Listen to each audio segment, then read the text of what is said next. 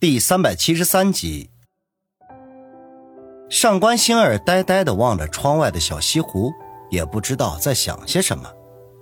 王宇觉得气氛有些压抑，就开口问道：“今天才初八，学校就开学了？”“嗯，我妹今年高三，课程比较紧。”上官星儿收回目光，轻声的说道，他的脸色苍白，眼中露出的全是无精打采。今天不单单是李飞用强施暴，还有李寿山的无情无义，都给了他沉重的打击。还能保持着相对的平静，已属不易了。他虽然知道现实的残酷，可是一个同床共枕多年的男人，毫不犹豫地将他出卖，一会儿让给自己的对头玩弄，一会儿又丢给自己的儿子，这种精神上的打击，还是令他崩溃和绝望。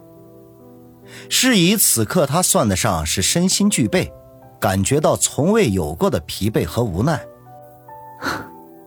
啊，也是啊，当年我那些高中生啊，也是没日没夜的拼命学习，有的甚至啊都累得病倒了，不过还真考上了，那就是康庄大道，前途无量啊。王宇故意拽两句词儿，表情还很夸张，想缓解一下车内的气氛。没想到上官星儿脸色居然一暗，喃喃的说道：“真的就是康庄大道吗？”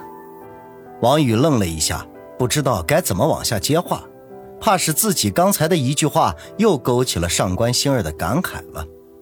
无奈的叹了口气，继续开他的车。转眼间到了第一高中的校门前，王宇在门口等候上官星儿去学校找妹妹。王宇无聊地坐在车里面，看着冰面上几个戏耍的孩童在疯闹，不禁想起了自己小时候的事情来，心中有些感慨：还是小时候好，无忧无虑，吃饱喝足，什么都不用想，剩下的只有尽情的玩耍。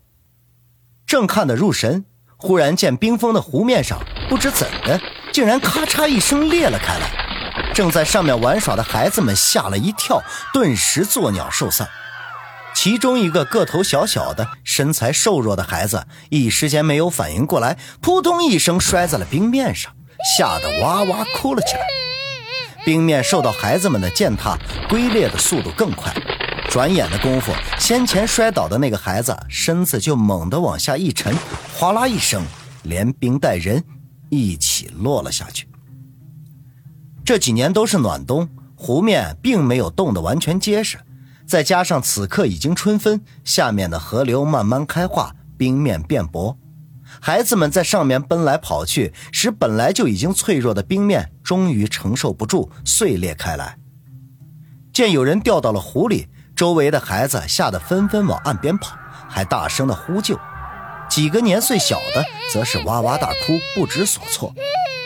一些在岸边溜达的人们纷纷围拢过去，探头张望。却是没有一个上前救人的。小湖似乎只有五六米的深度，夏天的时候，一些擅长游泳的一个猛子都能扎到底。这可是到了冬天，却没有敢下去的。那湖水冰冷刺骨，一旦不能及时的游出来，手脚冻硬抽筋，那必死无疑。王宇在车里把这一幕全都看在眼里，不及细想，推门下车。朝着第一高中的校门口看了一眼，只见上官星儿带着一个身材高挑、穿着蓝白相间校服的女孩正走出来，就朝他们招了招手，指了指湖面，然后就急奔下去，推开人群，几步窜到冰面上，直接跳进了冰窟窿里。围观的人群顿时发出一声惊叹，一些人想，还真有傻不拉几不要命的。上官星儿带着妹妹从学校里出来，见王宇朝他们挥挥手，心中莫名。然后就见他冲向了小西湖，紧接着一大群人发出惊呼声。上官星儿先是一怔，拉着妹妹快步的跑了过去。等他们挤进人群的时候，王宇人已经跳进了冰窟窿里，除了咕噜噜的冒出水泡之外，并不见他的人影。上官星儿紧张的盯着冰窟窿。一手握着妹妹的手，一手飞快地掏出手机，打开照相功能。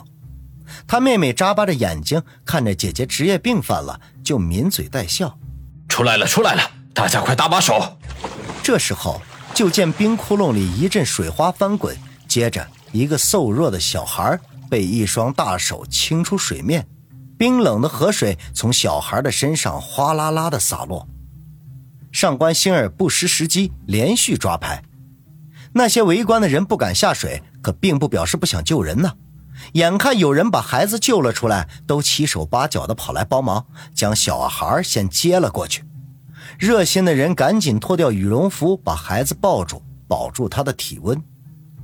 接着，王宇哗啦一下从水里钻了出来，全身湿漉漉的爬上岸，已经是冻得瑟瑟发抖。冰面原本就脆弱万分，这会儿又陡增重量，下面不断的传来咔嚓咔嚓的碎裂声，大家不再敢多停留，纷纷的往湖边跑去。等大家跑得干净了，湖面也跟着哗啦一声又碎掉了一大片，露出下面缓缓流动的湖水来。啊 切，嗯，好险！王宇打着喷嚏，冻得浑身发抖，嘴唇发紫，再扭头看去。那些围观的人已经七手八脚的把落水的小孩送往医院，对于王宇这位见义勇为的青年才俊，却是无人问津。王宇，赶紧回到车里暖和暖和。上官星儿搀着快要冻僵的王宇往车那边走去。这时候，一个小孩从老远跑了过来，气喘吁吁的朝着王宇鞠了个躬。叔叔，谢谢你救了小迪，他是我的好朋友。王宇会心的一笑，说道：“ 不用客气，快去告诉小迪的爸爸妈妈们，他们肯定还不知道呢。”小孩嗯了一声，再次说了声谢谢，才一溜烟的跑走了。车里开着暖风，王宇缓了一会儿，身体的凉气已经被驱赶的差不多了。只不过全身都是湿漉漉的，浑身的不舒服，也开不了车。上官星儿就说道：“我来开车，咱们先去买身衣服换上，然后找个地方吃口热乎的，很快就没事儿了。”那行吧。当下由上官星儿开车，妹妹坐副驾驶，王宇坐后排，直奔市里。在一家商场里随便挑了一身衣服给王宇换上。然后在商场附近找了家麦当劳，要了热饮和鸡腿汉堡。等王宇喝了几口热饮之后，才感觉舒服了许多，啧啧地说道：“唉，这会儿得劲多了。我现在有点佩服那些冬泳爱好者了，不是一般的抗冻啊。”妹妹见王宇流着大鼻涕，还大发感慨，不禁扑哧一声笑了起来。刚才王宇被冻得发懵，根本没仔细打量上官星儿的妹妹。这时候听她甜甜的笑声，忍不住多看了几眼，眉宇间自有上官星儿的影子，却是比她多了几分青春气息，身材也比上官星儿高挑纤细，是个标准的小美女。这就是你妹子吧？王宇问道。上官星儿抿嘴一笑，说道：“ 那还用说，都在一个车里坐了半天了，才想起来问。”先前脑袋都冻麻了，哪有心思欣赏美女啊？上官星儿神色一怔，嗔怒的说道：“王宇，我妹妹还是个孩子，你不要乱说话。”孩子？王宇盯着妹妹胸部看了两眼，心说：“还是孩子，都快赶上他姐了。要是稍微开发一下，超越他姐也不是不可能嘛。”不过这话他可不敢说出口。眼前这位青春美少女毕竟还是高中生，不好调戏人家。没想到不等王宇发表独到的见解，妹妹自己就已经把胸脯高高的挺起，示威的说道：“姐，我哪里是孩子了？我可是长大了哦。王宇哥哥，自我介绍一下，我是这位美女主持人的妹妹，我叫舒云。”王宇一愣，不解的说道。你姐不是姓上官吗？心中却暗道：上官这个姓氏很少见啊。